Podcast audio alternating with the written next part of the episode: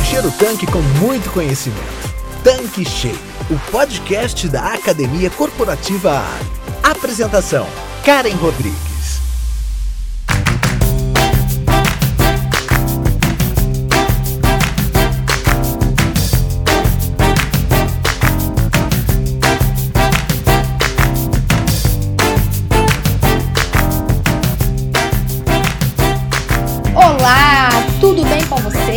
Que saudade!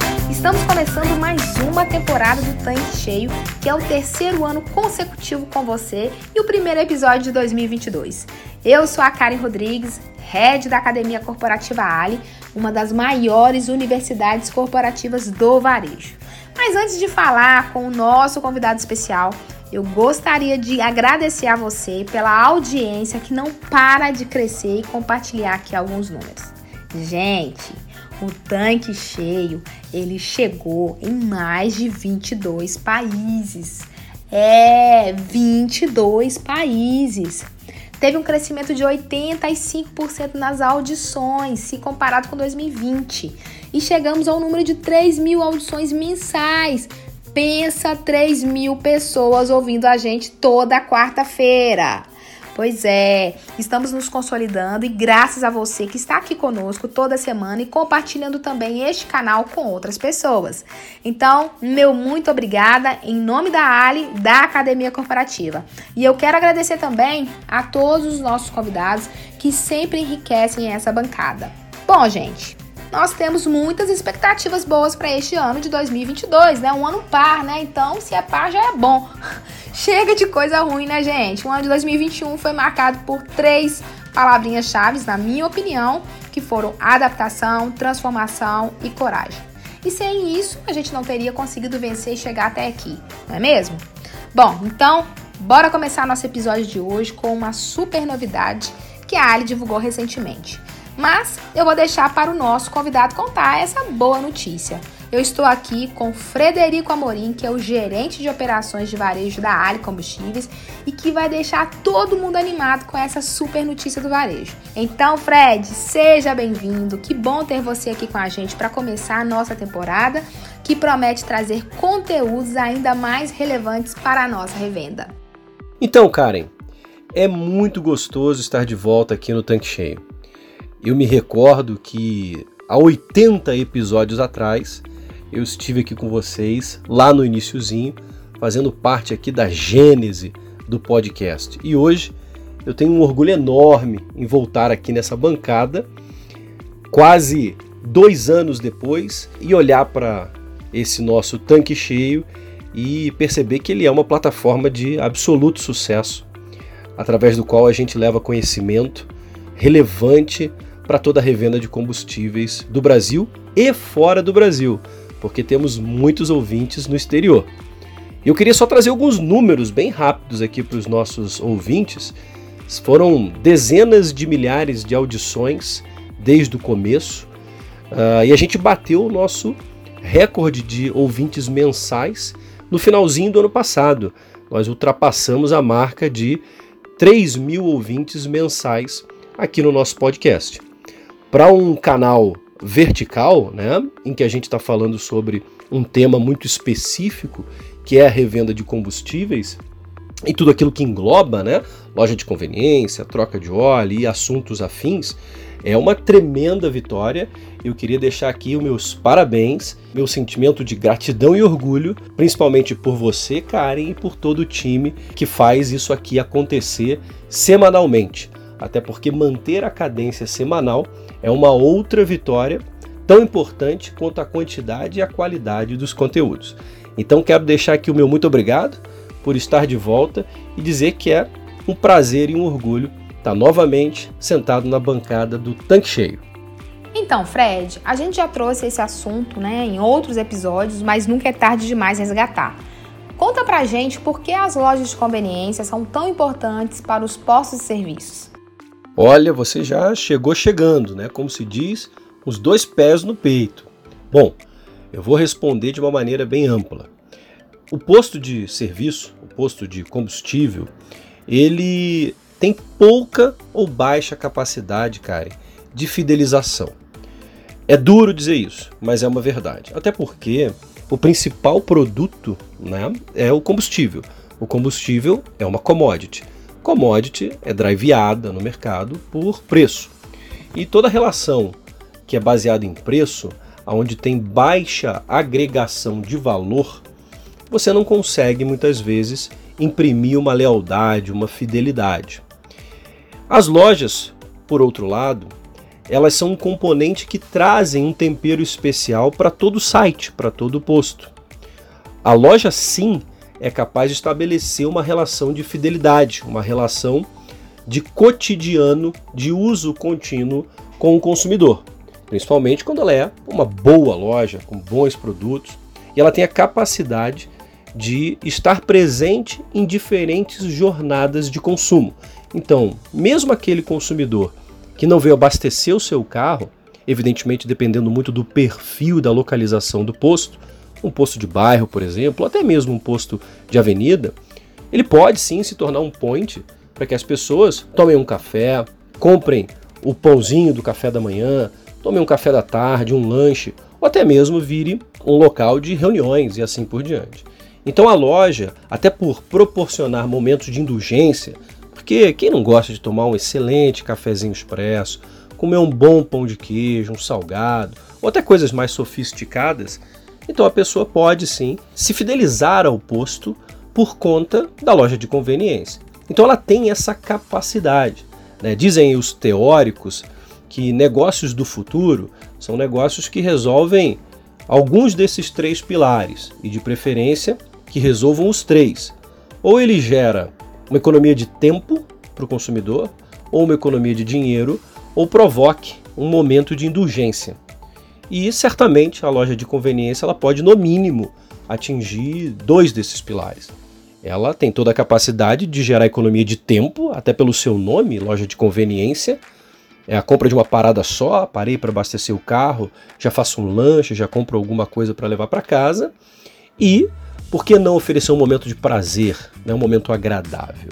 Então, por conta disso, existem estudos que até apontam que um posto que tem a loja de conveniência, ele agrega né, ao seu volume em torno de 20 a 30% a mais né, da venda de combustível por conta do fato dele ter uma loja de conveniência. É um dado empírico, pelo menos eu não conheço exatamente uma pesquisa que demonstre isso, mas é uma informação que paira no mercado e eu acredito muito nela, porque faz todo sentido.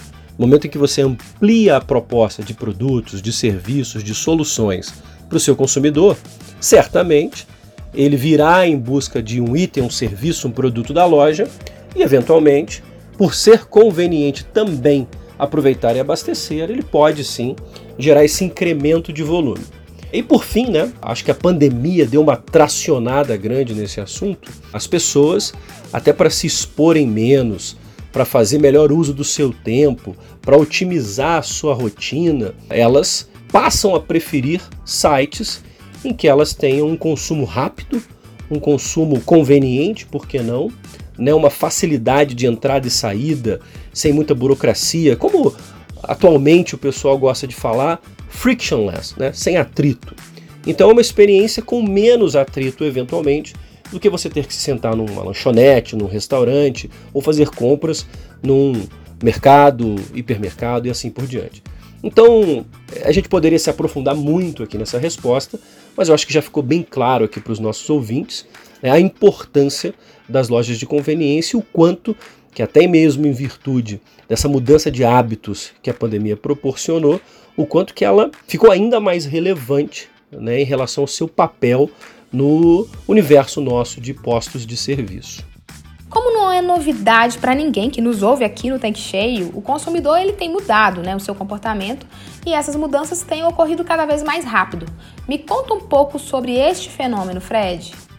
Ah, Karen, isso tem muito a ver com o que eu acabei de falar na pergunta anterior. E não posso deixar de tratar aqui da pandemia. Eu sei que é um termo que ninguém aguenta mais ouvir, mas tem muito a ver com o momento que a gente vive, porque, como eu disse anteriormente, ele acelerou muito a mudança de hábito de consumo.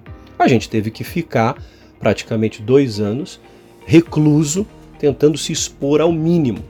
E isso fez com que os hábitos de consumo uh, de toda uma geração praticamente fossem moldados a isso. Eu tenho filhos pequenos que entraram na pandemia com 4 anos e agora estão com 6 anos, um casal de gêmeos, e certamente esse momento pandêmico moldou a forma como eles vão enxergar o mundo daqui para frente. E isso acontece conosco, com adultos, com jovens, e até mesmo, principalmente, com a famosa geração Z. E essa galera consome de uma forma muito diferente. E a pandemia deu uma moldada, então, nesses hábitos. Quem aí nunca fez uma compra digital? Antes da pandemia, uma parcela muito significativa das pessoas, por desconfiança, por medo, nunca tinha feito uma compra online. Isso vinha aumentando gradativamente a aderência, mas a pandemia ela fez um boom absurdo. Então a gente viu sim muitas lojas tradicionais de varejo físico tomarem atitudes muito ousadas em relação à sua penetração no mundo digital. Né? Não preciso citar nomes, mas todo mundo conhece marcas de linha branca, grandes marcas de varejo que hoje praticamente se digitalizaram. Né? Já vinham num movimento muito agressivo e nesses últimos dois anos subiram como um foguete em relação ao hábito e à presença digital. Com varejo não foi diferente. A gente acabou de ver muitas evoluções no nosso segmento em razão a fusões de grandes players, players naturalmente do negócio de varejo, unificando-se com players de lojas de departamento ou coisas parecidas que já tinham as suas presenças digitais, mas a gente nunca pode esquecer que a compra ela é digital, mas a entrega é física. Eu compro um produto por um aplicativo, eu compro um produto pelo site ou até mesmo pelo WhatsApp, mas eu tenho que receber isso fisicamente. Então também houve um desenvolvimento muito grande do que a gente chama de last mile, que é a grande logística, né, a dificuldade de você conseguir penetrar no coração das cidades, transitar em horário útil e entregar esse produto para o consumidor num tempo recorde. Isso evoluiu drasticamente nesses últimos dois anos. Então, antigamente, a gente eh, pegava o telefone e ligava para uma pizzaria para pedir uma pizza. Quem nunca fez isso? Hoje eu duvido que alguém continue fazendo isso. Você pede por um aplicativo, né? E você tem uma experiência muito satisfatória, muito confiável, não é mesmo? Então isso tudo mudou muito a ansiedade das pessoas. E aí você soma isso com a própria geração Z, que é uma geração absolutamente imediatista, e você tem aí um caldeirão de necessidades que precisam ser atendidas para ontem, né, para agora, de imediato. E aí a gente entra com o varejo de proximidade, né, um varejo que ele não tinha tanta capacidade de preço, justamente pelo problema do last mile, né, para receber quantidades menores, até porque varejos em grandes centros urbanos ocupam espaços urbanos muito caros. Então você tinha dificuldade para ter grandes lojas. Então lojas menores significam estoques menores. Estoques menores significa menor capacidade de compra. Menor capacidade de compra significa pagar um preço mais alto. Com essa questão do desenvolvimento do, da logística da última milha do last mile, você passa a praticamente extinguir essa dificuldade e o estoque pode ser reposto todos os dias. Então propiciou ao varejo é, de proximidade, as lojas menores, é uma capacidade de praticar praticamente o mesmo preço do que um supermercado. Isso tem tudo a ver com essa unificação que eu acabei de falar atrás, é, de marcas de segmentos até então é, diferentes se unificando para fazer jus a essa fortaleza logística e, por que não, descentralizar os seus estoques. Né? Se você pensar em como diminuir o tempo de entrega para uma cidade inteira, é pertinente que você tenha vários pontos de estoque. Então, quando a sua loja física se torna um ponto de estoque, você não só tem uma presença física, como também você pode fazer uma entrega de uma compra que foi feita digitalmente em poucos minutos, a partir daquele estoque que é a loja. A formação do varejo de proximidade eh, de hoje está indo ao encontro das necessidades é, dos consumidores, que é por velocidade, nutrida aí por uma ansiedade muito grande de ter tudo ao mesmo tempo agora, sem que haja um ágio muito grande é, no preço para que isso seja satisfeito. Então, isso muda muito o cenário desde tamanhos de loja, endereços de loja e até com, com qual voracidade que os grandes players de varejo investem nessas tipologias. Eu mesmo moro num condomínio e está sendo construído agora uma loja dessas de varejo de proximidade, de um supermercado aqui no condomínio. É uma coisa que há dois anos atrás era algo muito inovador, hoje é praticamente corriqueiro em grandes condomínios. Ou seja, o varejo está sim em transformação em virtude da transformação dos anseios, dos hábitos dos consumidores. E muitas vezes a gente fala em geração Z e fala assim: ah, mas eu não me enquadro, eu tenho 40 anos, eu não me enquadro na geração Z. Mas eles são os early adopters, né? os primeiros a adotarem um determinado hábito. Depois as, as outras gerações mais lentamente vão seguindo esse hábito e vão vendo que existe, né? onde há é aquilo que eu falei no início, né? Economia de dinheiro, economia de tempo, ou te proporciona um momento de prazer, de indulgência, certamente é um negócio vencedor. E chegar mais rápido e com qualidade na mão do consumidor tem tudo a ver com isso, então não resta dúvidas que é por esse caminho que o varejo vai trilhar. E diante de todas essas mudanças, né, a gente sabe que a Ali no ano passado trouxe uma super novidade, muito importante quando o assunto é conveniência. Então conta pra gente, Fred, que novidade é essa? Ah, Karen, eu tava esperando por essa pergunta.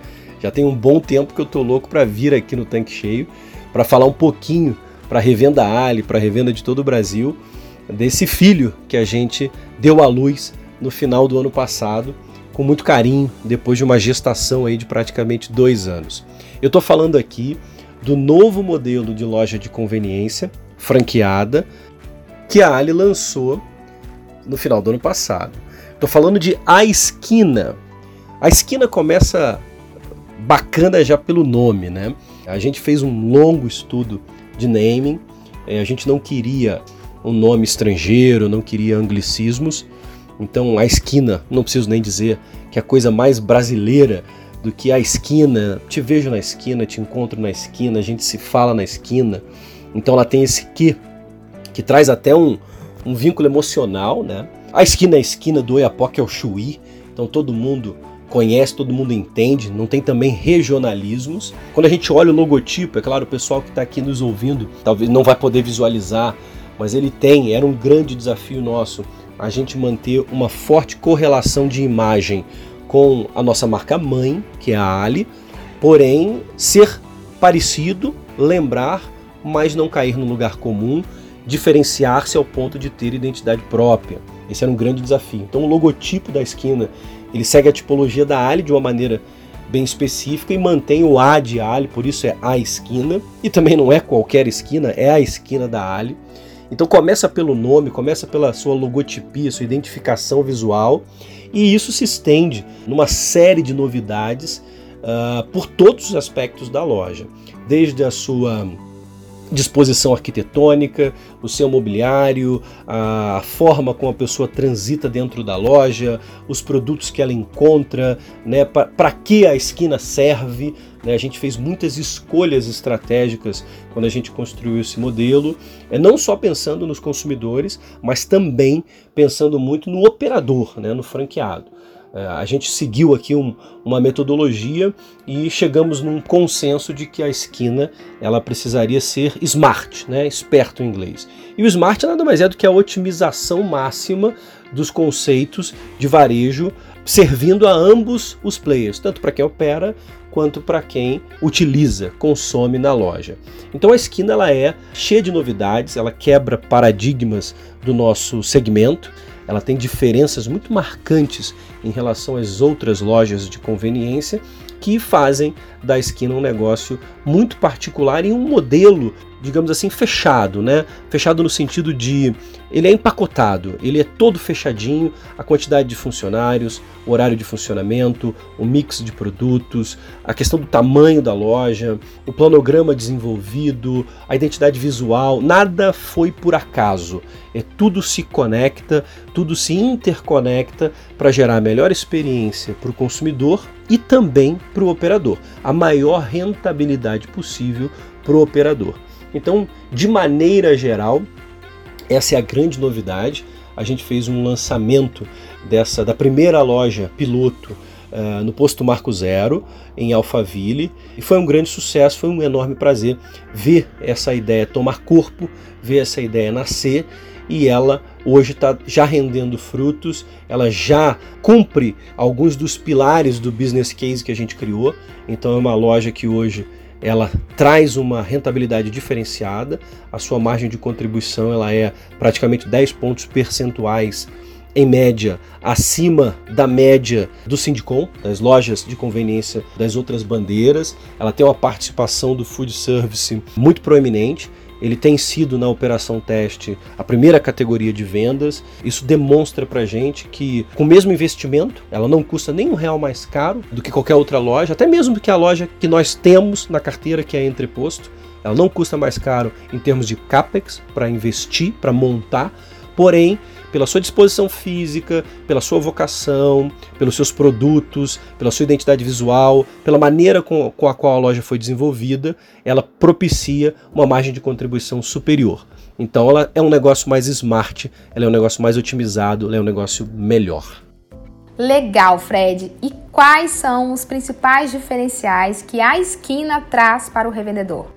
Olha, Karen, para o revendedor, eu costumo dizer que o modelo da esquina ele se apoia em quatro grandes pilares.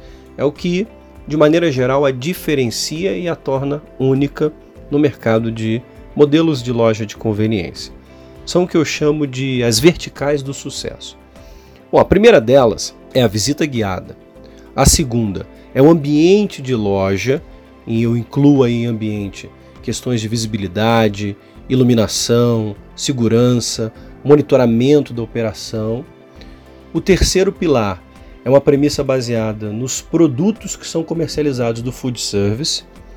Existe todo um modelo específico de produtos pré-assados, pré-prontos, que vão para a loja congelados e facilita muito a operação. Uh, e por fim, o modelo de mão de obra.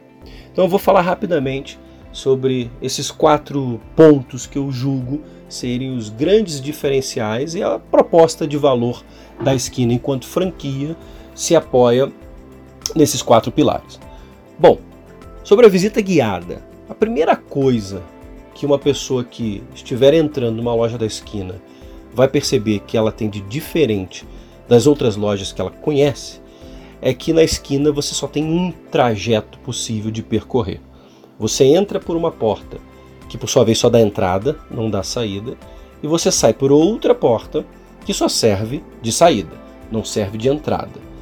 Isso é feito de propósito, porque a pessoa tem que navegar por toda a loja, percorrer todo o seu ambiente e assim topar com produtos que eventualmente ela não imaginaria comprar.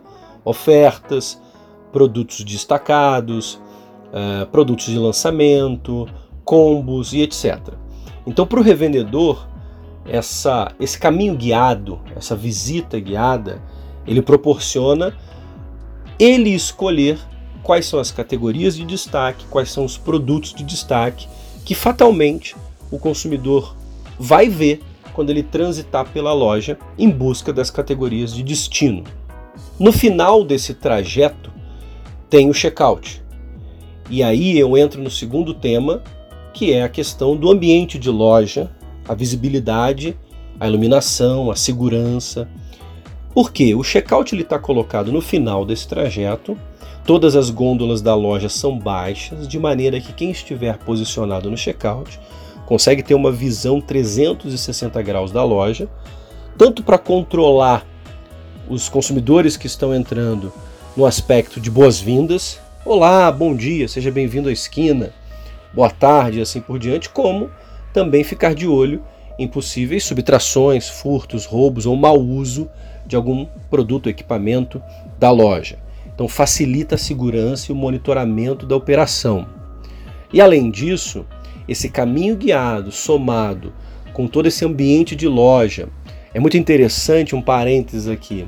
Se você olhar para o teto da esquina, sua iluminação ela é formada praticamente por setas, igual pista de avião, e ela são sinais subliminares, digamos assim, que a gente construiu na arquitetura da loja além das cores da loja, da sequência das categorias pela gôndola, das cores da gôndola, da parede, que elas impulsionam o consumidor a entrar na loja e fazer o caminho guiado.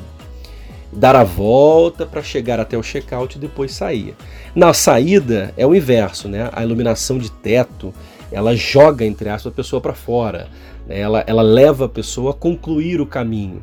Então a gente testou muito isso e, por incrível que pareça, deu muito certo. Ou seja, a forma de transitar por dentro da loja não é aleatória, diferentemente de outras lojas de conveniência, onde você tem muitas gôndolas que muitas vezes são barreiras é, em trincheiras ali e o consumidor entra e não sabe se ele vai para a esquerda, para a direita, se ele dribla uma gôndola para chegar até refriger o refrigerador ou se ele vai até o checkout. Então é uma navegação aleatória, de forma geral, nas lojas atuais. Na esquina, não. Essa navegação é guiada e ela proporciona então um melhor controle monitoramento e segurança, tanto para efeitos de boas-vindas quanto para efeitos de segurança e, como eu disse, com o checkout no final, eu tenho uma coisa muito interessante que também é outra quebra de paradigma do modelo de conveniência tradicional, que é do cliente pagar primeiro o seu consumo e consumir depois. Então perceba, se eu tenho uma navegação guiada e a pessoa entra pela loja, transita, pega todos os seus produtos, dá de cara com um balcão de food service super bem exposto, opulento, escolhe, pede, recebe, ele desemboca depois de todo esse trajeto no caixa. E aí ele paga aquilo que está na sua bandeja, aquilo que está na sua cesta, e aí ele escolhe se ele quer deixar a loja, se ele está numa jornada de consumo mais veloz, se ele tem pressa, está indo para a faculdade, está voltando do trabalho, está indo para casa, ele só quer comprar uma coisa, pagar e ir embora, ou se depois ele quer se sentar e fazer ali uma refeição mais substancial, sentadinho, com calma, tomando um café e assim por diante. Então, o posicionamento final do checkout é, já induz a pessoa a pagar antes de se sentar para consumir ou pagar, evidentemente, antes de ir embora. Então, aí a gente teria completo os dois primeiros pilares. O terceiro deles é o que eu falei a respeito dos produtos. É, toda a linha de produtos do food service foi uma linha desenvolvida em parceria com indústrias ou até mesmo chefes famosos, uh, para que a gente dê uma experiência muito particular na esquina, de uma qualidade totalmente fora da curva, é uma experiência gastronômica diferente, com produtos diferentes, que identifiquem a esquina, que se sobressalte em razão desse ambiente quase pasteurizado que a gente tem no segmento de conveniência, todos com salgados muito parecidos, sabores muito parecidos, a proposta de food muito generalista.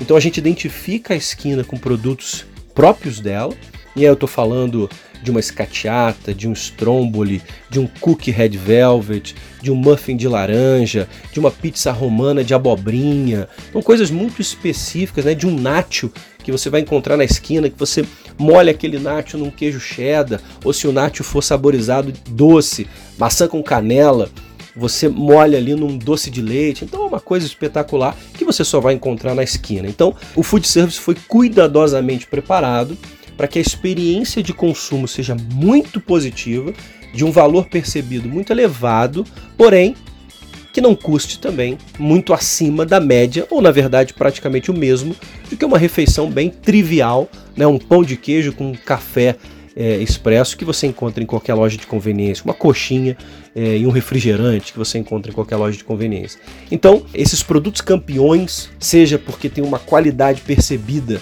muito superior, seja porque ele é muito específico da esquina, é algo que só tem lá, e a gente quer fazer a loja se tornar uma loja de destino e não uma loja de conveniência.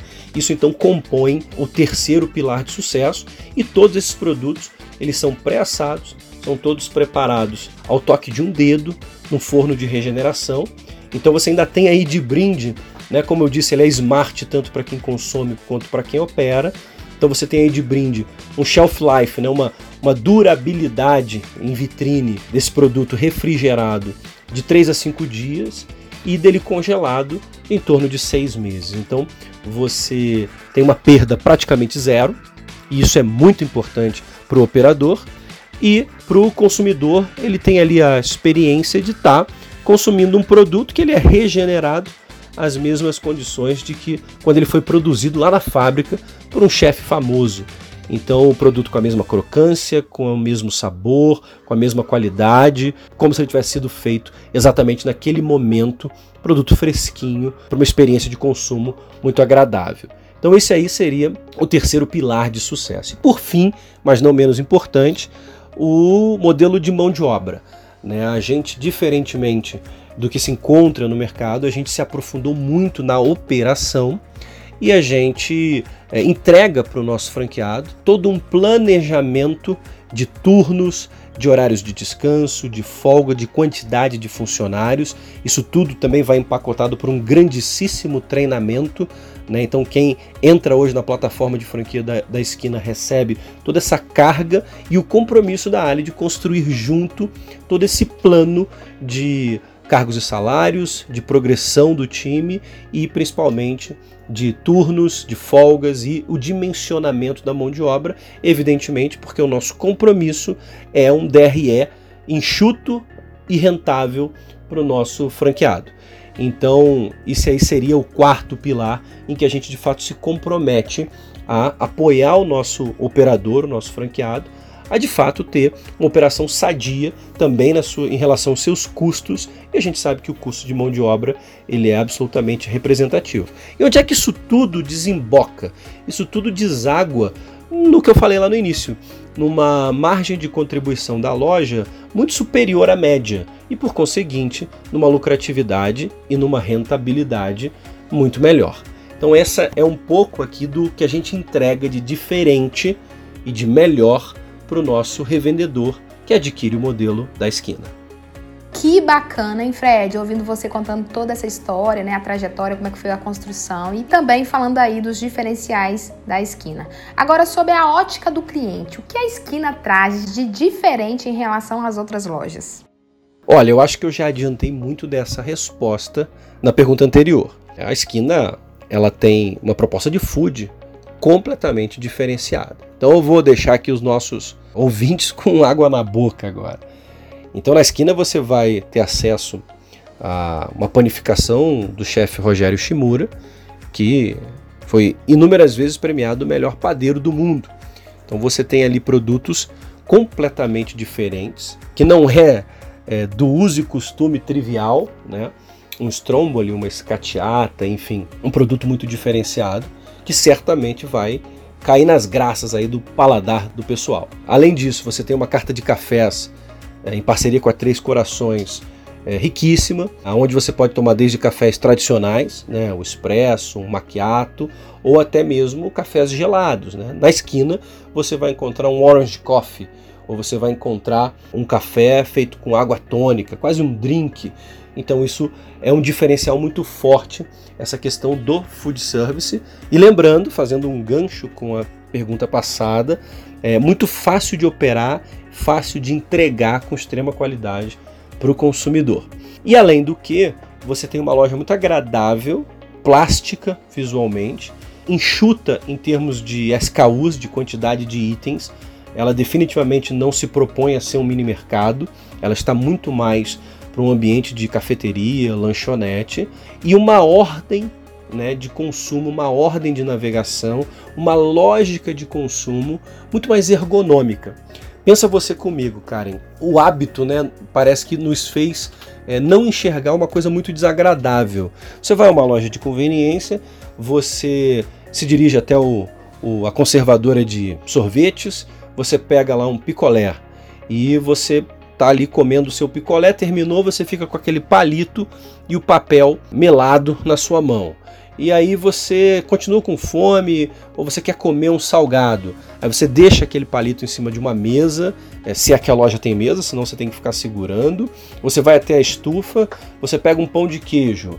É, depois você fica ali com aquele saquinho branco na mão, guardanapo, depois de terminar o pão de queijo. Aí pega um café ou pega um, um refrigerante e você fica com aquela lata ali, eventualmente terminou de tomar, você amassa a lata. Em resumo, no final da sua experiência de consumo, você está cheio de lixo na sua mão.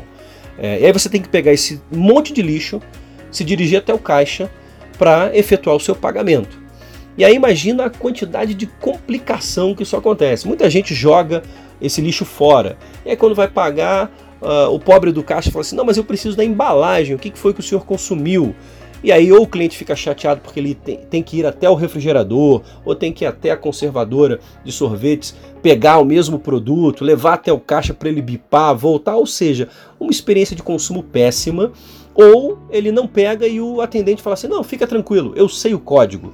Aí ele acaba registrando um produto errado, um sabor errado, ou uma Coca-Cola que era zero ele registra por uma Coca-Cola normal e vai dar problema lá na contagem de estoque, lá no momento de fazer o inventário, vai dizer que o sistema não funciona porque está sobrando num SKU e está faltando no outro, enfim, gera um efeito dominó né? Aquele filme, né? o efeito borboleta, uma coisinha mínima de um cliente que jogou uma embalagem fora aqui no lixo, chegou no PDV, disse que consumiu um, o cara registrou outro, enfim, gera uma catástrofe lá na frente. Então é mais ou menos isso. Isso é a realidade em todas as lojas de conveniência que a gente entra no Brasil hoje. E isso sempre foi assim. A gente olhou para isso e falou, gente, como é que ninguém está enxergando isso? É a completa falta de sentido. Então, para o consumidor, esse procedimento de você pagar primeiro e consumir depois, ele é muito mais ergonômico. Você faz as suas compras, você pede uh, os itens do seu food. Olha, eu quero aqui uns tromboli de calabresa com café expresso. A pessoa, enquanto você está terminando de se dirigir ao caixa, naquele caminho guiado, o caixa já recebeu a sua comanda, está registrando. Enquanto você faz o pagamento, é o tempo do forno de regeneração terminar de regenerar o seu stromboli, é o tempo do café ser preparado, te entrega com a bandeja, você já pagou e você tranquilamente se dirige até a mesa faz sua refeição com calma, terminou, levanta e vai embora, sem precisar levar um monte de lixo para o caixa para fazer o seu pagamento. Então, esse método, esse modo de operação, ele nos parece ser muito mais lógico e é uma aposta que a gente está lançando e a gente imagina que vai ser mais bem acatada pelos clientes, pelos consumidores finais de A Esquina. Então, isso somado a uma loja bonita, plástica, climatizada, sonorizada, cool, moderna, com produtos que estão na medida certa para aquele micromercado. Toda loja esquina tem o seu planograma é, detalhadamente planejado, seu mix de produto detalhadamente planejado para corresponder às necessidades daquele site. Então a gente acha que para o consumidor final, uh, entrar na esquina vai com certeza representar um momento de prazer. E me conta, Fred, Frederico, quais são os formatos que a esquina oferece? E quando eu falo de formato, eu me refiro não apenas ao tamanho das lojas, mas principalmente às diferentes soluções de mix. Olha, Karen, a gente sabe que a nossa rede Ali é muito plural, né? Como praticamente toda grande distribuidora. Nós temos postos urbanos, postos rodoviários, postos em grandes centros, postos em cidades pequenas, postos no interiorzinho do interior do interior. Então ela é muito heterogênea. E a gente se preocupou com isso quando a gente criou o um modelo da esquina. Por conta disso, para que eu possa atender a todo revendedor, a toda a realidade de posto, nós criamos três padrões básicos de tipologias de loja, que você pode sim resumir em pequena, média e grande. Não é necessariamente o tamanho aqui que está sendo definido, mas muitas vezes a complexidade de operação e também o mix de produtos e principalmente a oferta de food service. Então, para responder de uma forma bem é, direta a sua pergunta, é, nós temos a tipologia que a gente apelidou de self-service, por mais que ela não seja uma loja self-service, ela tem funcionários, não é uma loja automática, autônoma, não é isso, mas é em que o food service ele é self-service. Então é aquela famosa estufa aonde o consumidor se dirige até ela, pega o seu salgado e é, não é assistido nesse processo. Né? Então ela seria uma loja self, é voltada para espaços físicos bem menores, reduzidos, eventualmente uma loja que caiba num container ou algo parecido, e ela tem ali o, o, o sumo das principais categorias, lá da curva A, da curva B. Ela tem um, um mix enxuto de produtos, porém sempre, como eu falei anteriormente, voltado, estudado para atender aquela região, aquela localidade específica. Aí o passo seguinte é o que eu chamo de loja café, ela tem um quê muito grande de cafeteria. Ela praticamente já é uma, uma loja completa, é, da maneira que a gente imagina. Ela só não tem a panificação. Então a diferença entre a café e o, o nível de cima, né, o próximo passo, que seria a loja ainda maior, que é o que a gente chama de padaria, é o fato de a padaria ter equipamentos e capacidade de fazer fornada de pão. Toda hora está saindo uma fornada de pão francês, pão caseirinho, pão integral, baguete quentinho, que tem, é claro, né, uma capacidade de fidelização e de entrar no hábito de consumo diário dos consumidores daquela região muito grande. As lojas que não têm essa vocação, elas entram então na tipologia é, do meio, que é a café toda a proposta de food, de salgados, etc., através do forno de regeneração, tudo aquilo que eu já mencionei aqui estão presentes na café, menos a panificação. Então a diferença entre a café e a padaria é exatamente essa. A padaria serve pão quentinho toda hora, além de todo o resto que as duas tipologias anteriores também oferecem. E, como eu disse, para cada loja o mix ele é estudado e o planograma ele é específico para cada realidade.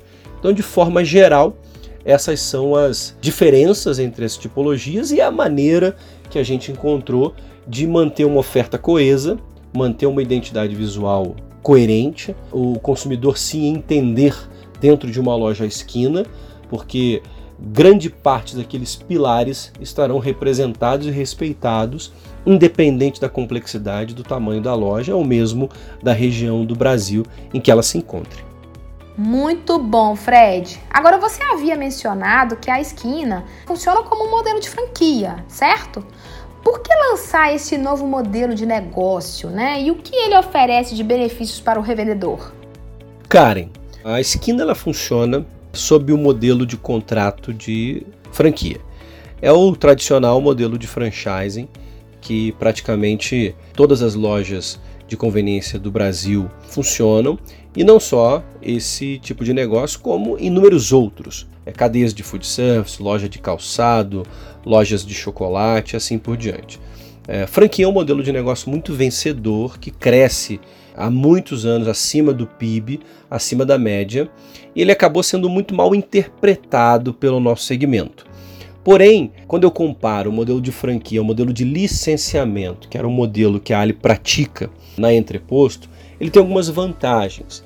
Eu digo que a principal vantagem chama-se comprometimento. Tanto a Ali, enquanto franqueadora, quanto o revendedor, enquanto franqueado, ele tem um compromisso de executar aquele padrão e aquele voto que vai fazer aquele negócio dar um bom resultado e ter sucesso. Então, o compromisso de ambas as partes, ele é mais íntimo, ele é maior. Existe um ímpeto maior para fazer aquilo dar certo de ambas as partes. Ou seja, os direitos e deveres, tanto do franqueado quanto do franqueador, eles são maiores, mais amplos, mais profundos. É, então a relação, quando ela é estabelecida, como se a Ali e o revendedor estivessem dando as mãos e dizendo: cara, a gente vai ter sucesso junto, não importa o que. E esse compromisso é seguido até o final. Então a Ali, a partir desse modelo de franquia, ela criou uma infraestrutura que antes ela não possuía para poder servir consultoria de campo, contrato com parceiros, fornecedores, contato com a indústria, enfim, todo um arcabouço para entregar diferencial competitivo relevante, entregar inteligência de negócio, entregar consultoria de campo, entregar monitoramento para o nosso franqueado. É, isso tudo se traduz em orientação e orientação para resultado. Então a gente não poderia deixar de evoluir nesse nosso modelo de negócio, a gente não poderia deixar de criar esse vínculo mais profundo e esse comprometimento mais amplo com o franqueado. Eu acho que isso tem um grande quê da Ali, essa capacidade de entender o revendedor no detalhe, independente da sua situação, do tamanho do seu negócio, do estado em que ele está, se colocar lado a lado em nome de gerar resultado relevante, gerar resultado positivo para ambos os lados.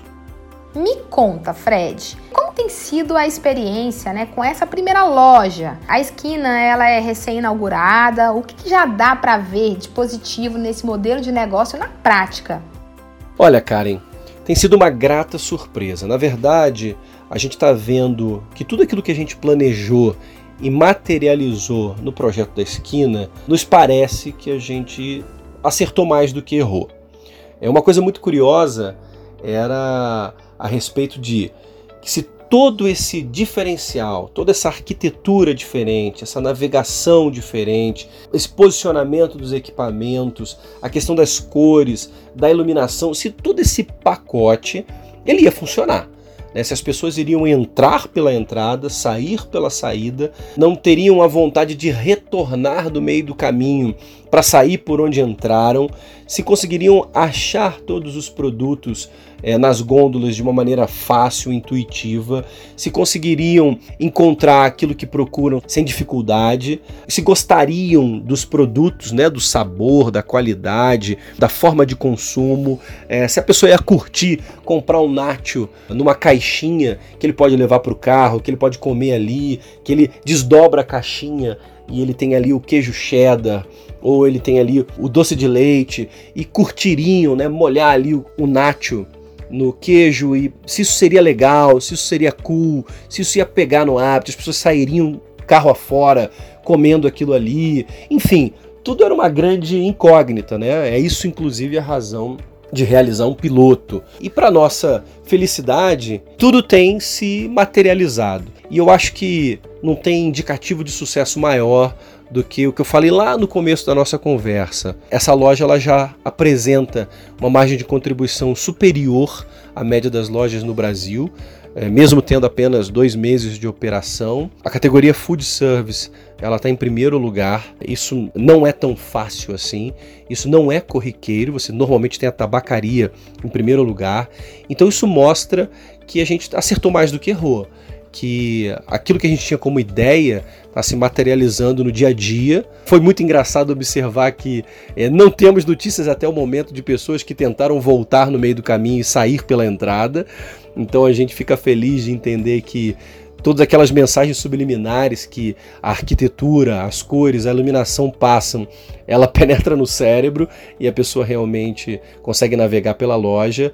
E a gente só tem escutado elogios por todos os lados, da indústria, dos parceiros, de outros revendedores e principalmente dos consumidores. É claro que a loja está em fase de maturação, ela ainda está no seu ramp-up e a gente estima aí que leve é, de 12 a 18 meses até ela atingir um platô, mas ela está seguindo exatamente o business case que nós desenhamos. Então a resposta aqui é que a gente está muito satisfeito em ver o resultado da loja e como que as pessoas têm reagido a ela. E eu digo muitas vezes né, que mais ou menos no meio do processo de criação da esquina, se não me engano a gente não tinha nem esse nome ainda, mas a gente já tinha já uma cara para ela, faltava decidir o nome, o logotipo, mas a disposição arquitetônica, as cores e etc já estavam decididos. E o grupo de trabalho chegou à conclusão de que a gente encararia como vitória se a pessoa olhasse para aquela loja e dissesse: Mas olha, não parece uma loja de conveniência, isso aqui é diferente. E a gente teve exatamente essa interjeição saindo de, da boca de várias pessoas. Muita gente olhou e falou assim: Nossa, mas não parece uma loja de conveniência. E aí a gente convencionou responder: é, Mas não é.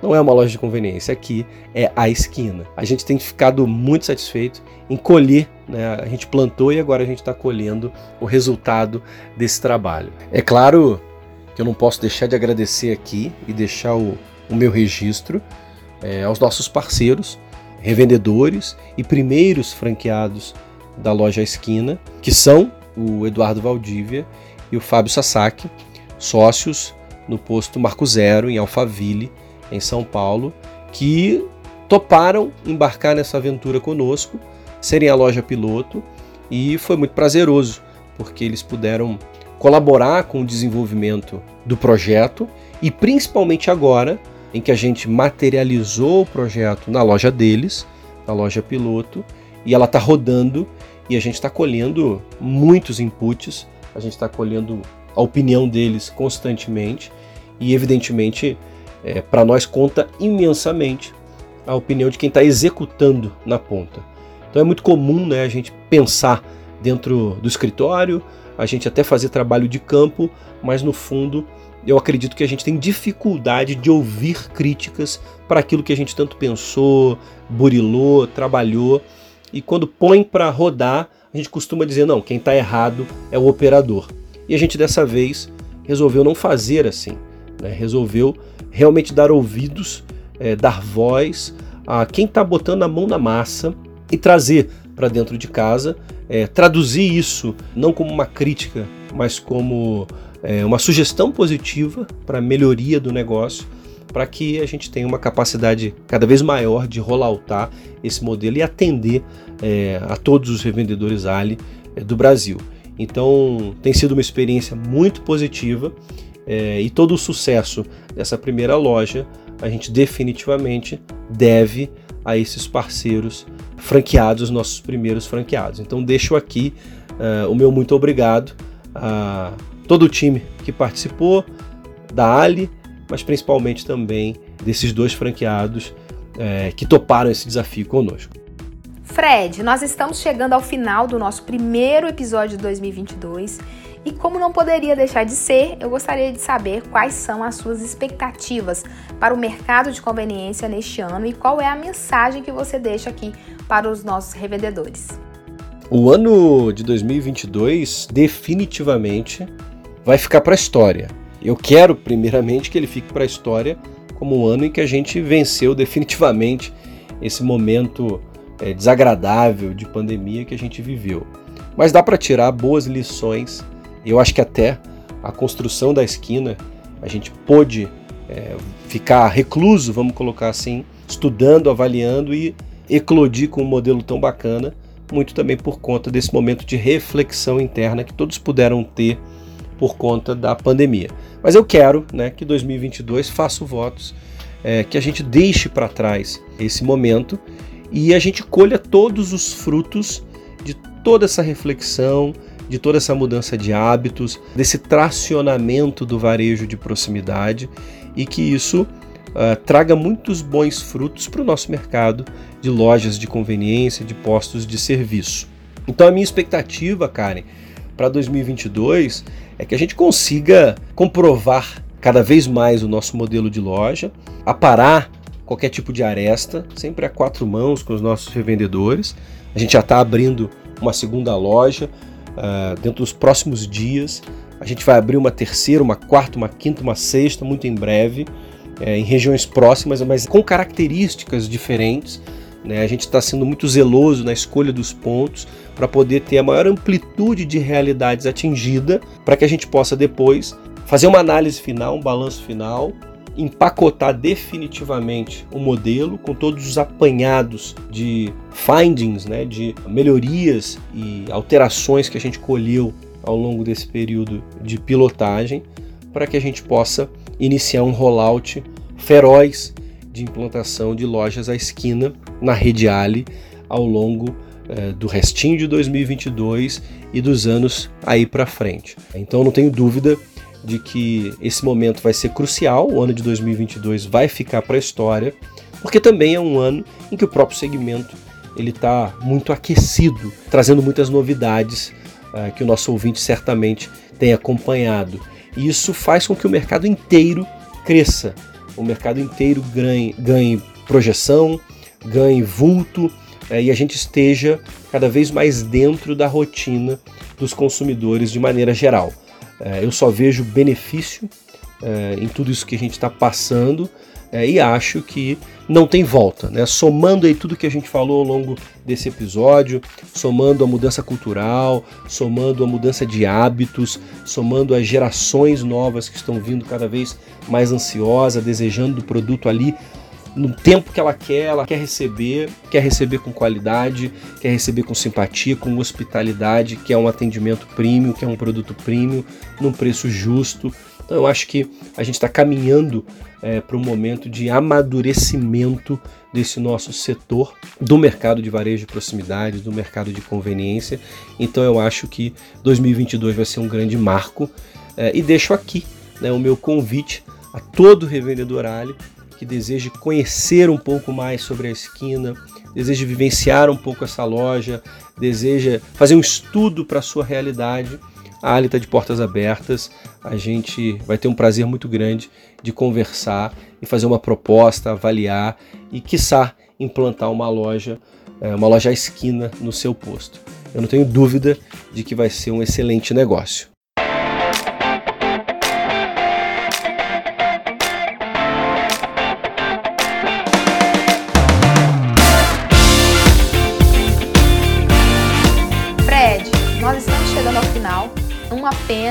Mas venha com mais frequência aqui no Tanque Cheio, porque você tem muito conteúdo para dividir aqui com a gente. Então, quero te parabenizar também por esse brilhante trabalho que foi feito por você, pelo seu time, por toda a diretoria envolvida. Eu acho que o que a Ali está levando para o mercado é algo realmente muito bacana, muito diferenciado e que legal que a gente está vendo esse trabalho pronto agora. Eu convido os revendedores que nos escutam aqui, conheça a nossa loja, a esquina, que fica em São Paulo.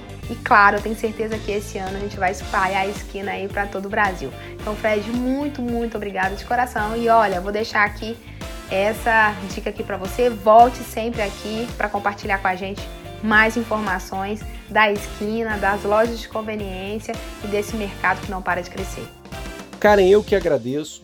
Foi muito gostoso estar aqui com você, na bancada do Tanque Cheio. Um tremendo sentimento de déjà vu. Poxa, como eu disse, tem quase dois anos, a gente começou isso aqui juntos. Eu acompanhei todo esse período, ouvindo religiosamente, semanalmente, a cada uma das produções do Tanque Cheio, a cada uma das entrevistas. Foi um período de muita qualidade, de conteúdo realmente dentro do negócio, voltado para o negócio. Então acho que o Tanque Cheio se consolidou como uma ferramenta, como um veículo, como uma fonte de informação para revenda, assim como o nosso canal no Telegram, assim como todas as iniciativas da Academia Corporativa da Ali. Então eu tenho muito orgulho de encerrar esse episódio dando início a 2022, que como eu disse é um ano que eu estou apaixonado por ele. Eu acho que vai ser um ano que a gente vai ter mudanças muito emblemáticas no nosso segmento. E poxa, começar esse ano com o pé direito, estando aqui contigo na bancada do Tanque Cheio e com todos os nossos ouvintes, que lembrem-se, ultrapassaram 3 mil ouvintes por mês, então é como se a gente estivesse aqui conversando em 3 mil pessoas aqui juntos no auditório. Então é muito gostoso, a gente está podendo divulgar também essa baita novidade que a Ali está trazendo, que é a esquina.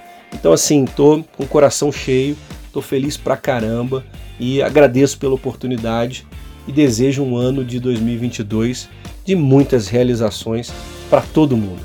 Um grande abraço e até a próxima. Pessoal, por hoje é só. Desejo um excelente 2022 para todos nós e até a próxima semana. Tchau, tchau. Você acabou de ouvir Tanque Cheio podcast da Academia Corporativa Ali. Quer encher seu tanque com ainda mais conhecimento? Faça parte do canal do Telegram da Academia Corporativa Ali e receba conteúdos diários relacionados à gestão do seu posto de serviços. Para entrar, basta clicar no endereço que está na descrição deste episódio. E para você que é revendedor Ali, Acesse agora o portal da Academia Corporativa. Nele você encontra dezenas de webséries e cursos exclusivos sobre os mais diversos temas para você e toda a sua equipe. Tá esperando o quê? Não fique de fora!